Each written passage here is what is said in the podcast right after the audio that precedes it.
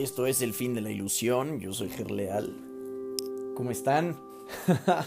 Otra vez más, aquí estamos a punto de compartir. Bueno, ya estamos compartiendo. ¡Wow! Esto ha tenido una respuesta padrísima de parte de, de todos ustedes. Gracias, gracias, gracias a todos los que lo han compartido, a todos los que lo escuchan todo el tiempo.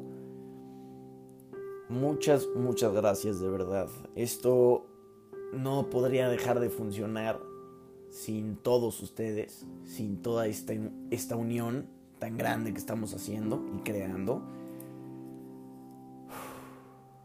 Bueno, hoy vamos a hablar de un tema muy interesante que es la curación, la liberación del miedo y el altar de Dios.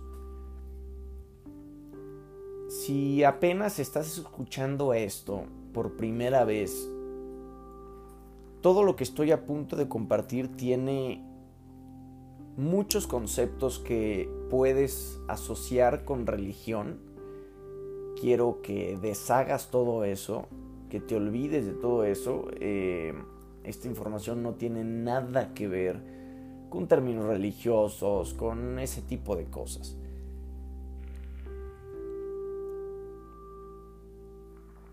Solo puedes aceptar la expiación dentro de ti, liberando la luz interior desde la separación, las defensas se han usado casi exclusivamente para defenderse contra la expiación y mantener así vigente la separación.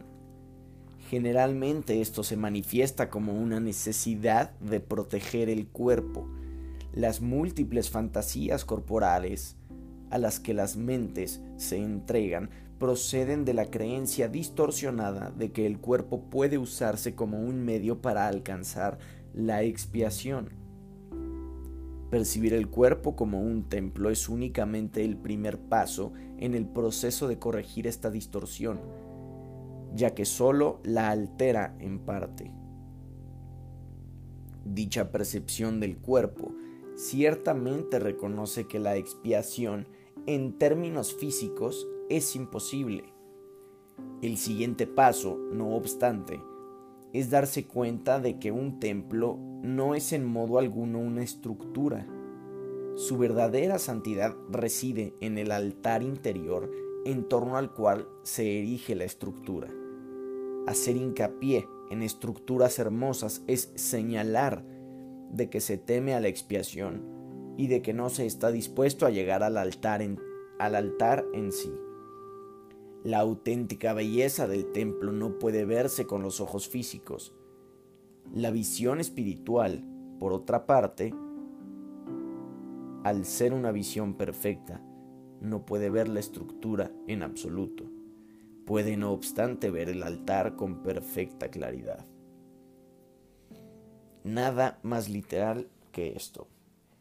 Y de lo que es el deshacimiento de toda la trampa ilusoria en la que vivimos en este mundo físico.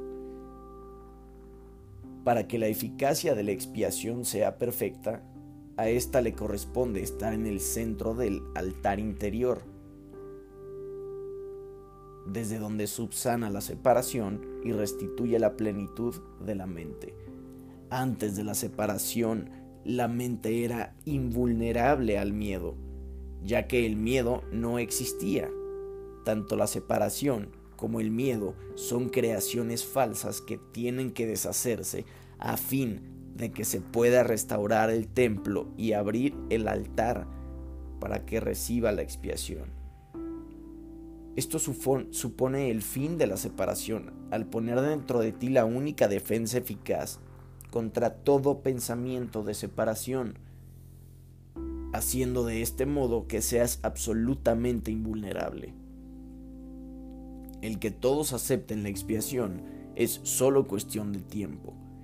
Tal vez parezca que esto contradice su libre albedrío, dada la inevitabilidad de la decisión final, pero en realidad no es así. Puedes aplazar lo que tienes que hacer y eres capaz de enormes dilaciones, pero no puedes desvincularte completamente de tu creador, quien fija los límites de tu capacidad para crear falsamente. Una voluntad aprisionada engendra una situación tal que llevada al extremo se hace completamente intolerable. La resistencia al dolor puede ser grande, pero no es ilimitada. A la larga, todo el mundo empieza a reconocer, por muy vagamente que sea, que tiene que haber un camino mejor. A medida que este reconocimiento se arraiga más, acaba por convertirse en un punto decisivo en la vida de cada persona. Esto finalmente vuelve a despertar la visión espiritual y al mismo tiempo mitiga el apego a la visión física. Este alternar entre los dos niveles de percepción se experimenta normalmente como un conflicto que puede llegar a ser muy agudo. Aún así, el desenlace es tan inevitable como Dios. Dios como energía absoluta que tiene el poder de crear, por ende tuvo el poder de crearnos a nosotros. La visión espiritual literalmente no puede ver el error y busca simplemente la expiación. Todas las soluciones que los ojos del cuerpo buscan se desvanecen. La visión espiritual mira hacia adentro e inmediatamente se da cuenta de que el altar ha sido profanado y de que necesita ser reparado y protegido. Perfectamente consciente de la defensa apropiada, la visión espiritual pasa por alto todas las demás y mira más allá del error hacia la verdad. Debido a la fuerza de su visión, pone a la mente a su servicio. Esto restablece el poder de la mente y hace que las demoras le resulten cada vez más intolerables al darse cuenta de que lo único que hacen es añadir dolor innecesario. Como resultado de ello, la mente se vuelve cada vez más sensible a lo que antes habría considerado solo pequeñas molestias. Los hijos de Dios tienen derecho al perfecto bienestar que resulta tener perfecta confianza. Hasta que no logran esto, se agotan a sí mismos y desperdician sus, sus verdaderos poderes creativos en fútiles intentos de obtener un mayor bienestar, valiéndose de medios inadecuados. Sin embargo, los medios reales ya les han sido provistos y no quieren refuerzo alguno por su parte. La expiación es la única ofrenda digna de ser ofrecida en el altar de Dios, debido al valor que el altar en sí tiene. Fue creado perfecto y es absolutamente digno de recibir protección. Entre Dios y sus creaciones existe una perfecta interdependencia. Él depende de ellas porque las creó perfectas. Les dio paz para que nada las pudiese alterar ni engañar. Siempre que tienes miedo te engañas a ti mismo y tu mente no puede servir al Espíritu Santo, a nuestra sabiduría primigenia. Eso te deja hambriento, pues te niega el pan de cada día. Dios se siente solo sin sus hijos y sus hijos se sienten solos sin Él. Tienen que aprender a ver el mundo como un medio para poner fin a la separación la expiación es la garantía de que finalmente lo lograrán. Una vez más, una perfecta afirmación tan literal de cómo podemos lograr ponerle fin a toda la ilusión en la que vivimos. Vamos a hacer ahora un hincapié en la curación. El milagro es el medio la expiación el principio y la curación el resultado.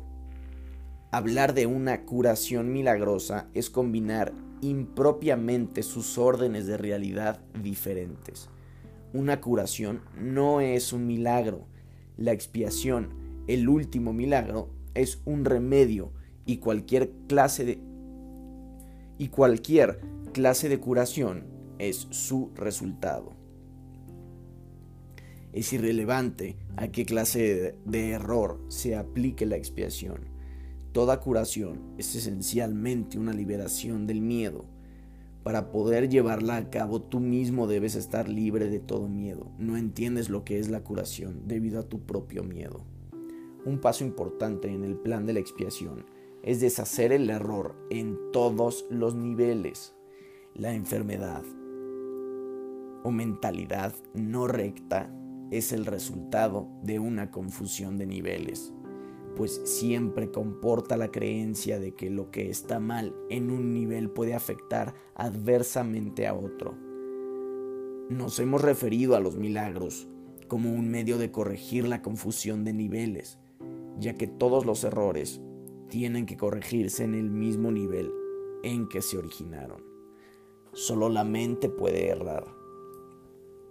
El cuerpo solo puede actuar equivocadamente cuando está respondiendo a un pensamiento falso. El cuerpo no puede crear y la creencia de que puede, un error básico, da lugar a todos los síntomas físicos. Las enfermedades físicas implican la creencia en la magia. La distorsión que dio lugar a la magia se basa, se basa, en la creencia de que existe una capacidad creativa en la materia que la mente no puede controlar. Este error puede manifestarse de dos formas. Se puede creer que la mente puede crear falsamente en el cuerpo o que el cuerpo puede crear falsamente en la mente cuando se comprende que la mente, el único nivel de creación, no puede crear más allá de sí misma, ninguno de esos dos tipos de confusión tiene por qué producirse. Solo la mente puede crear porque el espíritu ya fue creado y el cuerpo es un recurso de aprendizaje al servicio de la mente. Los recursos de aprendizaje no son lecciones en sí mismos, su propósito es simplemente facilitar el aprendizaje. Lo peor que puede ocurrir cuando se usan indebidamente es que no lo faciliten. De por sí, un recurso de aprendizaje no tiene poder para producir verdaderos errores en el aprendizaje. El cuerpo, si se le entiende correctamente, comparte la invulnerabilidad de la expiación en lo que respecta a las defensas de doble filo Ello es así, no porque sea un milagro, sino porque de por sí no da lugar a interpretaciones falsas. El cuerpo es sencillamente parte de tu experiencia en el mundo físico. Se puede exagerar el valor de sus capacidades y con frecuencia se hace. Sin embargo, es casi imposible negar su existencia en este mundo. Lo que lo hacen los que lo hacen se dedican a una forma de negación particularmente inútil. En este caso el término inútil significa únicamente que no es necesario proteger a la mente negando lo mental. Si uno niega este desafortunado aspecto del poder de la mente, está negando también el poder de él mismo todos los remedios materiales que aceptas como medicamento para los males corporales son afirmaciones de principios mágicos. Este es el primer paso que nos conduce a la creencia de que el cuerpo es el causante de sus propias enfermedades. El segundo paso en falso es tratar de curarlo por medio de agentes no creativos. Esto no quiere decir, sin embargo, que el uso de tales agentes con propósitos correctos sea censurable. A veces la enfermedad tiene tan aprisionada a la mente que temporalmente le impide a la persona tener acceso a la expiación. En ese caso, tal vez sea prudente usar un enfoque conciliatorio entre el cuerpo y la mente en el que algo externo se le adjudica temporalmente la creencia de que puede curar. Esto se debe a que lo que menos puede ayudar al que no está en su mente recta o al enfermo es hacer algo que aumente su miedo. De por sí ya se encuentra en un estado debilitado a este. Exponerle prematuramente a un milagro podría precipitarle al pánico, lo cual es muy probable que ocurriese en aquellos casos en que la percepción invertida ha dado lugar a la creencia de que los milagros son algo temible. El valor de la expiación no reside en la manera en que ésta se expresa. De hecho, si se usa acertadamente, tendrá expresada será expresada inevitablemente en la forma que le resulte más beneficiosa a aquel que la va a recibir. Esto quiere decir que para que un milagro sea lo más eficaz posible, tiene que ser expresado en un idioma que el que lo ha de recibir pueda entender sin miedo. Eso no significa que ese sea necesariamente el más alto nivel de comunicación de que dicha persona es capaz. Significa, no obstante, que ese es el más alto nivel de comunicación de que es capaz ahora. El propósito del milagro es elevar el nivel de comunicación, no reducirlo mediante un aumento del miedo. Wow, de verdad, cada vez que que comparto estas palabras me sigo dando cuenta y me las repito también a mí mismo. Y claro, no hay nada que no sea una ilusión, que no sea producto de un pensamiento. Y dentro de esta ilusión colectiva en la cual vivimos, ponen de ejemplo las enfermedades y estas enfermedades creemos que se tienen que tratar con agentes no creativos, que son externos a nosotros y que de alguna manera son placebos, placebos absolutos que funcionan para el cuerpo por un rato. No es algo que ataque a la causa, sino que únicamente atacan el síntoma. Y bueno, el mundo médico es es lo que es. Todos los remedios materiales que aceptas como medicamento para los males corporales son reafirmaciones de principios mágicos.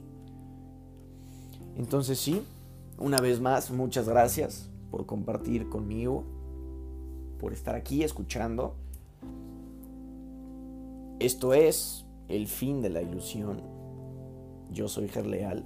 Les mando un fuerte abrazo, les mando mucho amor. Que estén muy bien, que tengan un excelente día, tarde, noche. Nos vemos.